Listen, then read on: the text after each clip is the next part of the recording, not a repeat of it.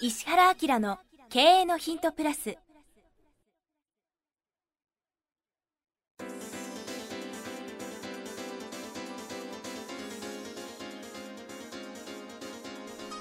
ポッドキャスト石原明の経営のヒントプラスは勝てるビジネスモデルや売れる仕組みの作り方。経営者や起業家が持っておくべき能力とその磨き方。リーダーの育成や強い組織の作り方などについて経営コンサルタントの石原明がリスナーの皆様からのご質問に直接お答えする形でお伝えしていく番組です。企業を継続発展させるためのノウハウを提供する日本経営教育研究所がお届けいたします。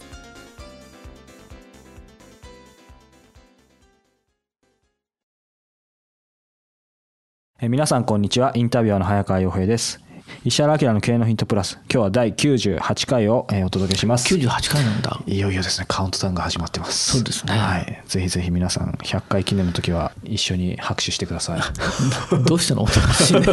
や今何か言おうとしたんですけどすみません。気の利いた言葉が出ませんでした、はい珍しいね。早川君にしては。アドリブに弱いので、はい。ということで今日の質問をえーいきたいと思います、えー30代、えー薬店経営の方から経営者の方ですね、えーいただいてます。薬店っていうのはこれお薬ってこと？そうですね。薬局ではないですね、えー、と会社名出せないですけど医薬品会社さんですね。ああなるほど。ねはい。はい。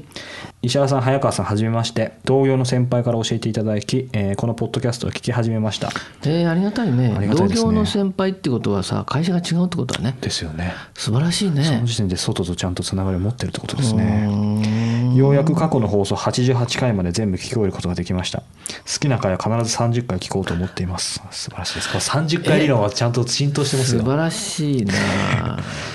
さあ、えー質問なんですが、えー第61回、えー早川さんが素晴らしいお話をされてあ私ですか？ありがたいですね。大いに気づきがあった回です。あれよかったよね。僕もあのあれ以来ちょっと早川君に対して見方が変わったな。あありがとうございます。一回だけ調子に乗って喋ってしまった回ですね。あの結構さ長くやってるでしょ？こはい。れもうちょっとで2年とかって感じ、そうですね。はい。だよね。100回ってことは、はい。そうだよね。そうです。54週だもんね、はいそうするとあの講演会とかなんかいろいろ行って名刺交換するときに昔はね先生の本読んでますとかはい。メルマガ読んでましたけど、最近圧倒的にポッドキャスト聞いてますあ本当ですか？人が多くて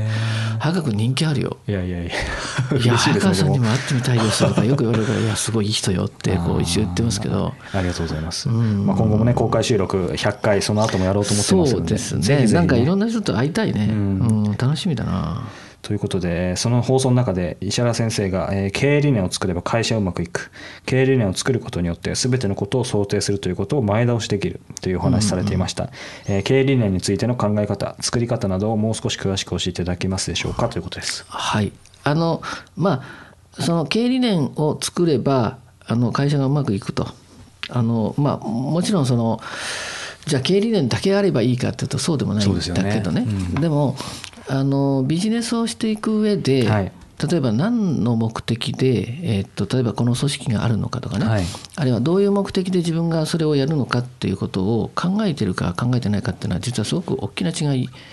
になるんですね。でこれがまあバブルの真っ最中の時なんかは全ての会社の経営理念が何になってたかっていうと、はい。会社を大きくすることとか。うーんうんと利益を上げることとかね、はい。うんなんかそういうまあある種単純な目標でもいけちゃったってはいけちゃったんだよね。はい。でそれがうーんと会社を大きくするぞってなね例えば目標は年収年商100億だとかっていうとそれはそれで勢いが持てたじゃん。はい。だからどこの会社もそんなに目標って意識しなくてもよかったんだけど、え今なんかはあの人口も減っていくしね。よりよりそのなんていうんですかマーケットも縮小していく中で、ええ個人の力や組織の力を引き出すということに関,、して言うとあのこれはなんかどっかプレミアムでもこう説明しようと思ったけど、はい。やっぱ目的とか目標をはっきりさせた方が、はい。あの組織としての力とかね、まとまり感を持ちやすいのでだから経営者の方や、まあ、個人で仕事をする方でも自分は何のためにそもそもこれをやってるんだと、ねえねえねえうちの会社ってさそもそもこういうことやるんだよねっていうことはあの明確にしないと難しいよねっていうことなんですね。あのーまあ、前回も確かこうすごいスペシャリストを強く、うん。でそういうのが集まってる集団が強いっていう話ありましたけどそうそうそう。が強いからこそそこをまとめ上げるためには一つそういうのが通ってないと。そうそうそう。そうですね。だからでそういう観点で経営理念捉えてもらえればなるほどっていう話なんですよ。だからうん社長の経営理念社長の会社の経営理念どうやって作ったんですかってああれさってなんかないとかっこ悪いから 友達の会社行ったら「いやこれかっこいいな」と、ええ。じゃあちょっと使わして」って言ってじゃあダメで。うん。やっぱり思いがその言葉になってるってことがすごく重要なんですね。であのそういう作り方をすると経営がすごくあの効率的になったり、人にものを教える時も楽ですよっていうのを多分どっかで言ったと思うんですけどね。それはそれが基準になってあの物事を思考しやすくなるからなんですよ。うん。例えばお客さんに何か言われた時に社員全体がうちの会社ってこういう目的で進んでいくんだったよなと。ね、ってなった時に分かんない時はとにかくうちの経営理念を基準に考えてねって言っとくことができるわけじゃん。だからお客さんに対してこうやって言われた時にどうやって返答しようかな、あそうそうかそうか。うちの会社はこれこれをすることのためにあったんだなと。だったらそれはこういうふうなことですねと、じゃあ分かりました。こういうふうにさせていただきますっていうことがあの自然な思考の中でまとまって出てきますよねっていうことなんでね。あのよくその経営理念っていうと僕の周りでまだ若い僕も起業家いっぱいいますけどなんかやっぱ最初経営理念と考えずに先に入っちゃって、まあ、ある程度なんとかなってると、やっぱそういう概念的なものはあの今はっていう人もいますけど今お話伺ってると、経営理念っていうとその理念っていうとなんかモヤモヤした感じ一見しますけど、実は今の話でいろんなところですごい使えるある意味合理的なツールなのかなっていうだってさマニュアルっていうのはさ確かにその今やってることを組織の中に浸透させるために絶対必要じゃん。はい、だけど突き詰めていくとマニュアルはパーフェクトにはできないもんね。そうですね。うん、例えば旅行会社のカウンターでやってる業務を業務をマニュアル化しなさいって言った時に、はい。じゃあこういう感じでお客さんに対応しましょうだけどこういう感じでお客さんに対応しようという想定外のお客が来た時どうするのって話確かに必ずマニュアル外のことってありますからね。だよね。そうそうすると企業はどうするかっていうとうんそうかそこもマニュアルが足んないなっていうことになってあまた作るのか作るのか作るのかだけどそうするとねあの1,000回に1回のことまでもマニュアル化しないといけないのかって話になってくるんですよ。ね、で、まあ、会社によってはさなんか意地になってそこに入っていくと人がいたりするんだけど、はいでもいたちごっこみたいな感じそうですよね。そうそんだけ作った今度マニュアルをさどうやって浸透させるのかっていうさ君入社したんだからこのマニュアル読みなさい。まあ1万ページあるけどねって言われたらめげるでしょ。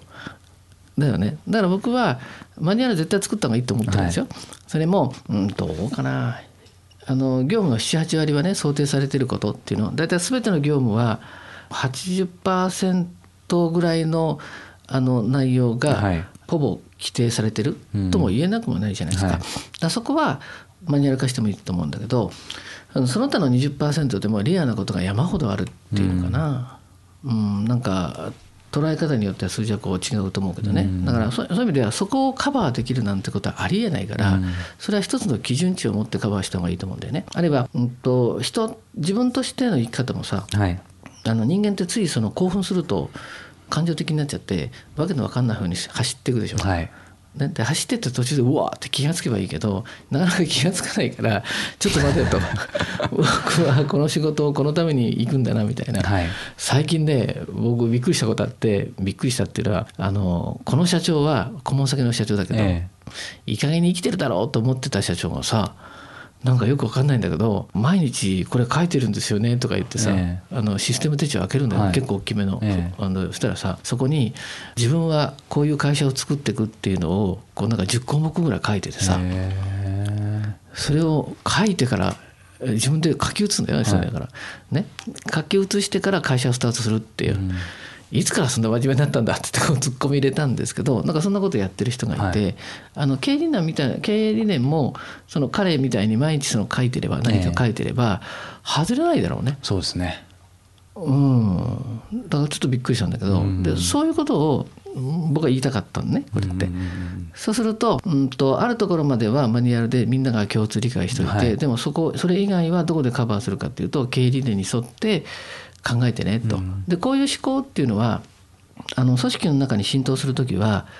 社長とか上司はがい。そういう思考をあの植え付けないといけないんで、例えば部下から質問された時に、はい。うん例えばお客さんからこう言われて「ちょっと困ってるんですけどどうしたらいいんですか?」って言った時にどこに戻すかって言うとさ「ほらほら分かった分かった」でもさこういう時ってどうやって考えるんだっけ？って話だよね。うん、え何ですか？え何ですか？じゃなくてほらうちの会社の経営理念って何だっけ？ってさいやいや経営理念こうでこうでこうですと、うん、言えなかったりするとちょっと軽く首絞めたりとかするんだけどね。ほらほらだってこういうふうに言ってるじゃん。うちの理念はさ、って話じゃん。だとしたらこの状況でどうやって考えるべきだと思う？って。経営理念をもとに考えてみ？っていうわけじゃん。うん。そうすると部下は「うんこうでこうでこうでこうですかね」うん「なるほどなるほど」でもほらこういうところの要素はどうするの、うん、じゃあこうですかね。あそうそうそうって。ね。そんなふうに考えると僕がいなくても社長がいなくても自分で判断できるよねっていうようなことが起きるわけじゃない。やっぱりね社員社員数もね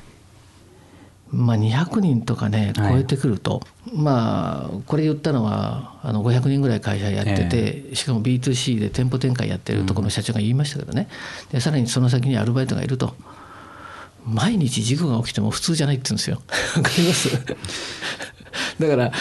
あの500人ぐらい会社が組織が出るようになるともう最後は社長さんは毎日祈るしかないって言ってます。け ど最近はほら一人のお客さんと会社が業のなんかウエイトでしょ、はい、一人クレーム来たらもう会社潰れるとかって感じだからもうドキドキしちゃうよねって言ってましたけどずっと最後は今日も何事もないように無事過ごして過ご過ご過ごしてくれれば嬉しいみたいな感じで祈るしかないって言ってましたけど、あのそこに基準値としての経営理念が入ってれば、まあ、その祈りもちょっと楽でいいかもねっていう、そういう感じなんです。なるほど、まあ、今これを聞いて笑えない社長さんもねいたと思いますけど そうか。今あのまさにこの方から質問いただいたその経営理念についての考え方、うん、でややもすると経営理念っていうとなんか考えるの面倒くさいなっていう方とか必要なんだろうかって思った方もいらっしゃると思うんですけど、あとお飾りで作ってたりとかね。でもやっぱ今のお話聞くと決してつまんないものでもなくてむしろすごい合理的だしなんか作りたいって今思ったんですね。うんうん、でこの方もおっしゃってるんですけどこれだけ多分1時間ぐらい話せると思うんですけど、うんうん、じゃあ、えー、その後で具体的にその作り方というか、うん、えーと、当然その人その会社で千差万別だと思います、うん、で、えー、ただその中で、えーまあ、汎用性ならその考えるヒントというか作るためのヒント、例えば自分の思いを入れるのは当然かもしれないです。しあと、えー、他社とかマーケットとかを考えたりリサーチしてこういうものがあった方がいいとか、その辺の何かヒントをいただきたいなと。あの本当に作る時はね社長さんたちに何て言うかっていうと顧客との接点の中で浮かんできた感情を言葉にしてくださいって言いますね。顧客との接点の中で浮かんできた。例えば僕はあの、えっと、心を身軽にする80のインストラクションの中にさ、はい、仕事っていうのはさその仕事を通してその喜びに気づいた人がね後からついてくる人に同じ喜びを伝える形でこう引き継がれていくとか、うん、でそれがこう社風になるとすごくいいんですよって話をしたんだけど、はい、そういうこうなんか何かした時に思わずこう浮かんでくることが言葉になった時が実は感情とくっついてると一番いいですね。うん、あるそのメガネのねディスカウントをするお店があって、はい、でその社長さんというのはもともと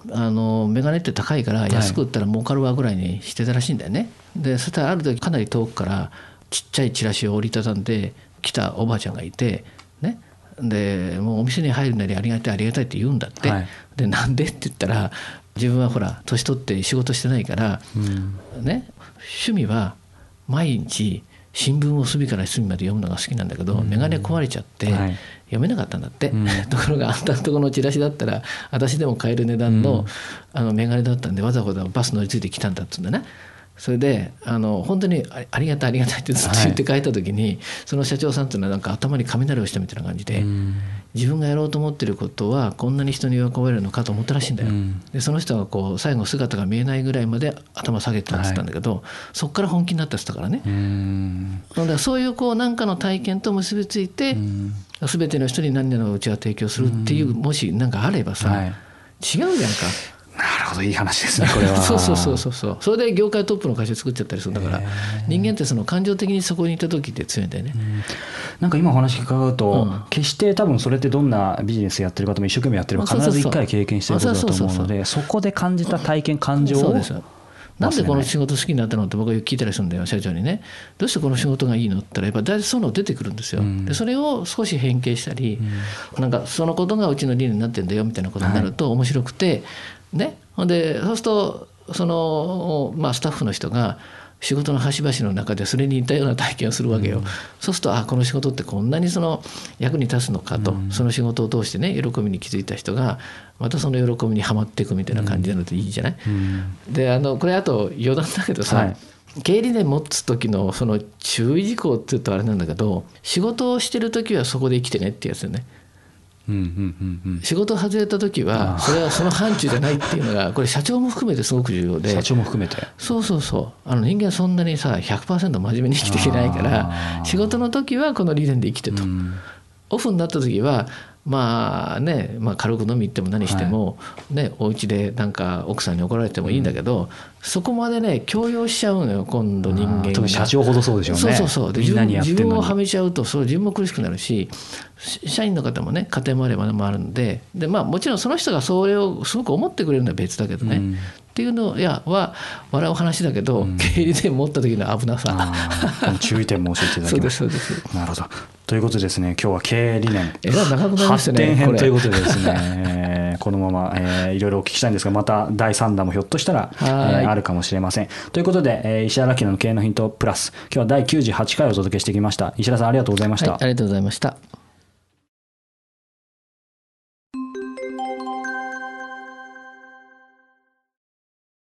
さあ、えー、ここで番組からお知らせです。す、えー、で、にご存知の方も、えー、いらっしゃると思いますが、えー、石原家の経営のヒント、このプラスからですね、えー、発展した、えー、バージョンとして、えー、この度、石原明の経営のヒント、プレミアムというのがですね、はい、えー、誕生しました。はい。これはどんなコンテンツなんでしょうか？ポッドキャストとの違いとかも教えていただけると。今の無料のポッドキャストは Q&A の形式で、質問に対して僕がお答えしてますよね。で、まあ、ずっとこういうことをやっていきながら、まあ、あの、2年弱やってるでしょ？そうですね。そうすると、その、読者の方から Q&A とっても面白いんですけど、先生が本来何考えてるかみたいなことをまとめて聞きたいですっていうことを言われるようになったんですよ。で、それは、あ、確かにそういえば、あの、読者の方に、こういうことをもう基本的に知っといたからいいよねっていうようなことで、はい、経営的なこととか、マーケティングみたいなこととか、あるいは人生をどういうふうにするかとか、うん、自分が成長するかみたいな、そういうコンテンツで、ここすごく重要だから前にしといてくださいね、みたいなことをお話ししようと思って、有料版作ったんですね。うん、なので、時間も40分ぐらい。メインのコンテンツを作ってお話ししてますし、プラスアルファで、あの、非常に面白い、僕はコンサルなんで、こういう切り口でビジネスやってますよっていう企業を、まあ、10分ぐらい紹介して、はい。それから、あの、本はやっぱりすごく有効じゃないですか。で、この本読んでっていうのも、最近流行してる本だけじゃなくて、あの、これ非常に役に立つから、ちょっと絶版になってるけど、探して読んでみてくれるみたいなことも含めて、あの、10分10分、トータルで1時間ちょっとの番組を、有料で配信しようかなと思ったのが、このプレミアムなんですよね。はい、そうですね。このプレミアム、毎月1回発売しています。本当に、このメインテーマ、注目の企業ビジネスモデルトレンド紹介、そして今月の一冊ということですね。うん、盛りだくさんなんですけども。あの、早川君と Q&A みたいな形で聞きやすくね、構成してもらってやりますから、無料版聞いてる人はすごく楽しく聞けると思いますね。はい。はい、ぜひ、石原明 .com の方にですね、このプレミアムのページありますので、ご興味がある方はご覧になっていただければと思います。はい。これ倍速とかもついてますね。倍速もついてますし、うん、年間購読をしていただいた方にはですね、このシークレットライブを、はい、はい、ご招待させていただきますので、でね、はい。ぜひ皆さんお聞きいただければというふうに思います。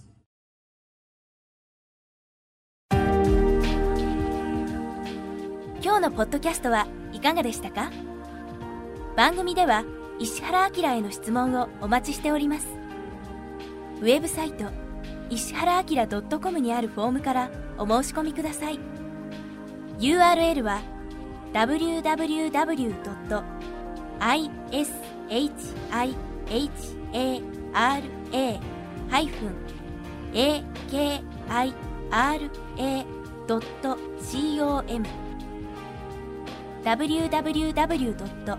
石原 -akira.com です。それではまたお耳にかかりましょう。ごきげんよう。さようなら。